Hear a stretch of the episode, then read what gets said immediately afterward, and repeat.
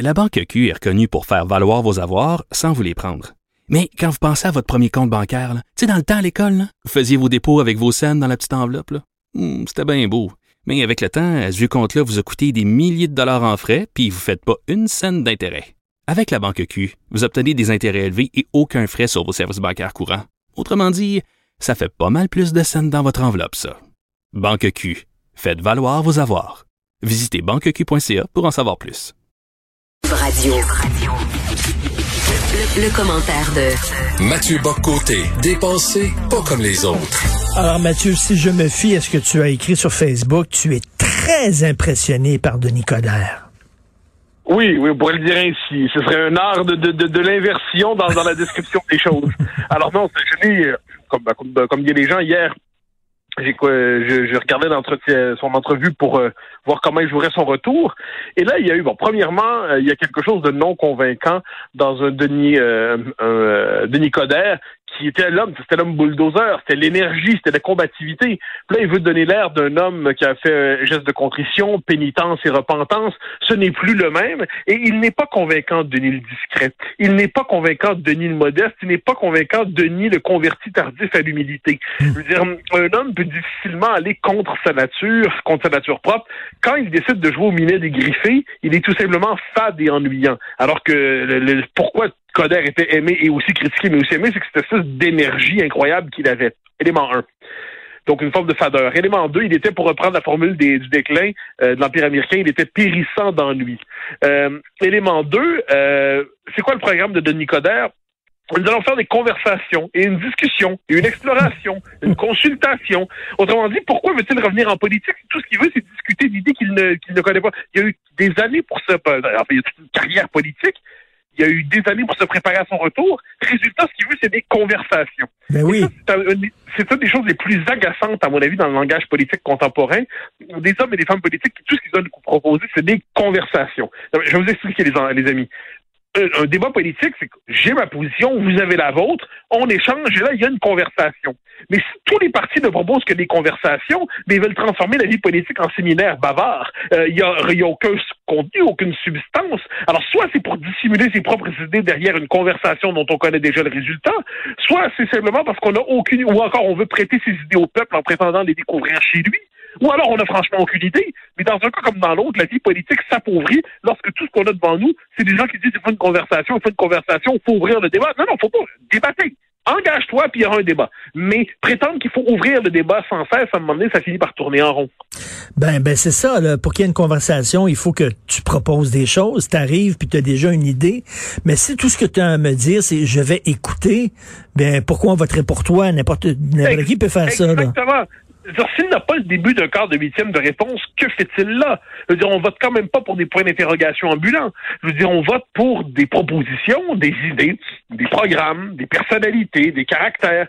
On vote pour tout ça ensemble. Et là, si on a finalement que des consulteurs, si on a finalement que des, moi, ce que j'appelais dans d'autres temps la consultationniste, hein, c'est-à-dire tout ce qui disait, il faut consulter. Et là, on a envie de leur dire, la vie politique s'appauvrit de votre incapacité d'assumer ou d'incarner quoi que ce soit.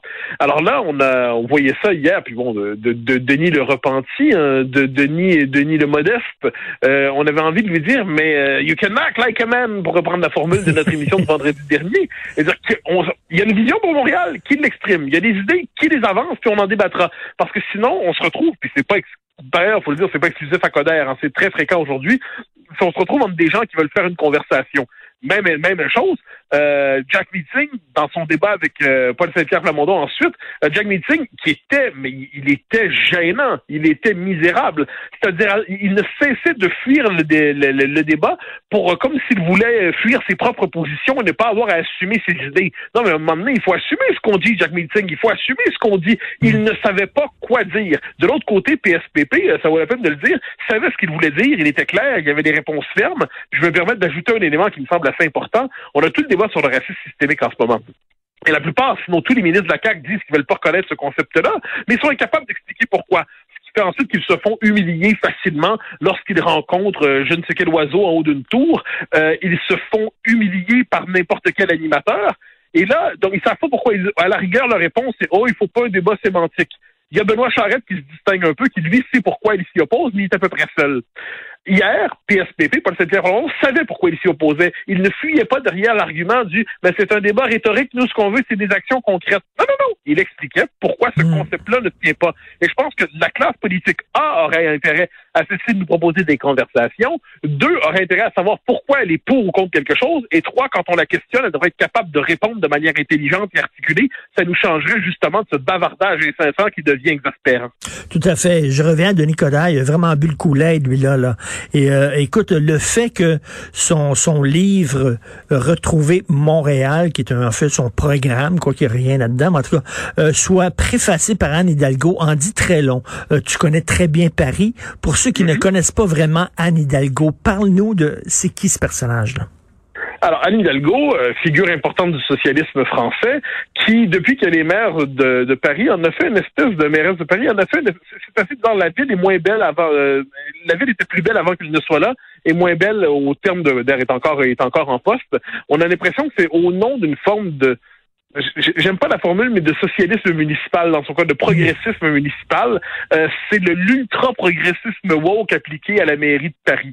C'est assez lassant, pour le dire poliment. Ensuite, la ville, comme je dis, ne s'améliore pas. Il y a quelque chose d'un peu étonnant, par ailleurs, à voir Anne Hidalgo s'aligner sur Coder plutôt que sur Valérie Plante, ben parce qu'on pourrait croire qu'idéologiquement, ils sont plus proches. Donc moi, me faire dire que un des éléments qui, me semble-t-il, aurait pu euh, plaider pour Denis Coderre, c'est qu'il n'était pas un double de Valérie Plante.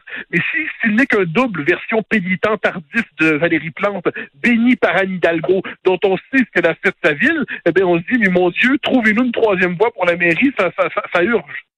Même pas une troisième voie, je dirais une deuxième voie, parce que c'est la même voie qu'ils empruntent, les deux, là. Très bien vu. Très bien vu. En ce moment, on a, un faux choix entre le progressisme municipal ricaneur de Valérie Plante et le progressisme, euh, euh, on pourrait dire, dans ce cas-là, c'est l'opportunisme progressiste apériste de Denis Coderre. Les deux qui, par ailleurs, disent à peu près la même chose sur les questions idéologiques de fond, même si une est davantage ancrée dans les quartiers euh, centraux, l'autre, ça va être davantage l'électorat des banlieues, des banlieues dans l'île.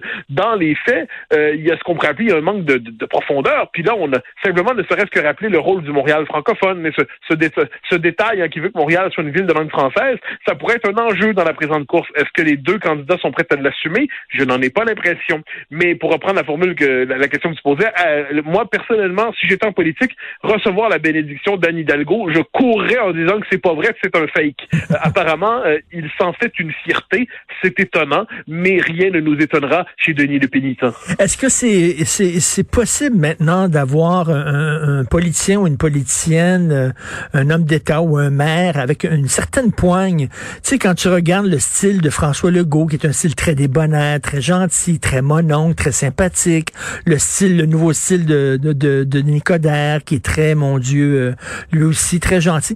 Tu sais, rappelons-nous, je sais pas, quelqu'un comme Lucien Bouchard, par exemple. Lucien Bouchard voulait pas être notre ami, là. il voulait pas être euh, gentil. C'était quelqu'un qui était, qui pouvait des fois être mais tu sentais que c'était un leader. C'est-tu possible maintenant, ça? Ben, je pense que euh, Régis Labombe à Québec incarne ça. Euh, Régis Labombe est un, homme qui a le sens de l'autorité. Euh, il y a, aujourd'hui, je dirais, il y a ceux qui comprennent rien à la politique, qui pensent que l'autorité n'a rien à voir en politique. Il faut avoir une certaine autorité. Je pense que François Legault a une autorité naturelle. Il est passé, pour reprendre la formule de mes proches qui ont, avec qui on a parlé hier, il est passé en l'espace de quelques années de, mon oncle à père de la nation. Et c'est toute une réussite en cette espèce de conversion. Euh, il est devenu une figure, c'était l'oncle qui réussissait, c'est devenu le père qui rassure. Et de ce point de vue, il y a une autorité naturelle chez François Legault, à tout le moins qui s'est révélé au contact du pouvoir. Euh, il, il est capable de se tenir. Il y a une forme de... Quand il quand il dit quelque chose, il le dit. Bon, il ne se perd pas dans la langue de bois. C'est d'ailleurs, je pense que c'est une des raisons pour lesquelles les Québécois l'aiment bien. Mais il n'y a peut-être pas le côté autorité ferme à la Lucien Bouchard. Je pense que Denis Coderre, c'était ça son créneau. C'était l'homme de la décision. C'est l'homme qui décide. C'est l'homme. On se rappelle même de manière caricaturale. On se rappelle quand il avait pris une pépine autour de l'affaire des de Post Canada pour faire pour. C'était Denis la pépine. Bon, ok, d'accord. mais mais une fois que une fois que c'est dit il y avait chez lui quand même une énergie. Et, et, et j'y reviens, c'est on ne peut pas être contre sa nature. si tu décidais un jour d'être euh, un, un, chroniqueur émasculé, euh, dans l'eau tiède, ennuyant, en espérant être aimé par tous, euh, tu, tu t'affadirais, tu renierais ta nature, tu renierais ton esprit combatif, tu renierais ta volonté d'assumer les idées. À force de vouloir te faire aimer par tout le monde, tu aurais l'air des lacs d'eau tiède ennuyants. Bon, à un moment donné, on est fait pour, on a une nature. Tu une nature qui est la tienne, qui t'a et c'est lorsqu'on perfectionne sa nature, mmh qu'on est excellent. Je pense que Denis Nature, euh, Denis Nature, Denis Coderre joue contre sa nature en ce moment.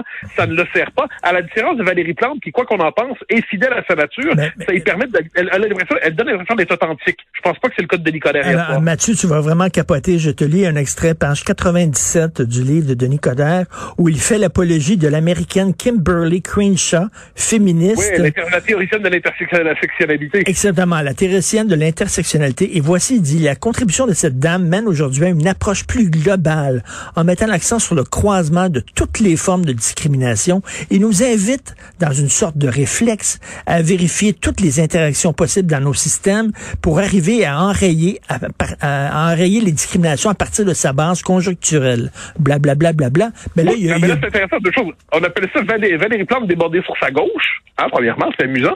Donc là, deuxièmement, je suis curieux de savoir, je voudrais avoir une conversation sur Kimberly Crenshaw avec Denis Coderre, ce qu'il en sait. J'ai l'impression que la conversation pourrait tourner assez, assez rapidement en cours. Donc ça, poliment. Dernier, dernier truc.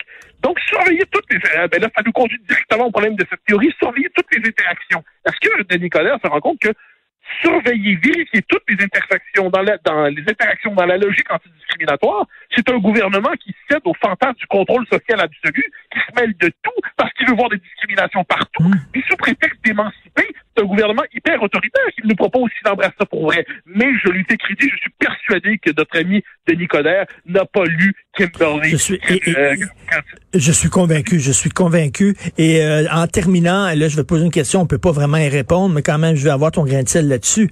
Est-ce qu'il est cynique, Denis Coderre? Est-ce qu'il se dit c'est comme ça qu'il faut être maintenant pour euh, gagner? Ou alors il a vraiment vu la lumière?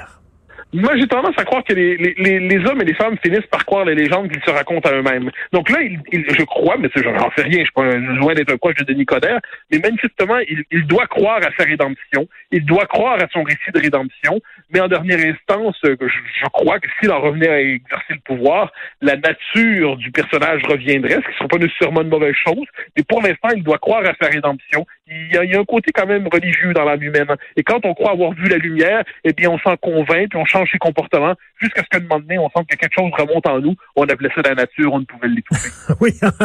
en tout cas, j'espère que le vrai Denis Coderre va, va revenir parce que là, on a une voix, on n'en a pas deux. Merci beaucoup, Mathieu Bocoté. On se reparle demain. Ben, ben,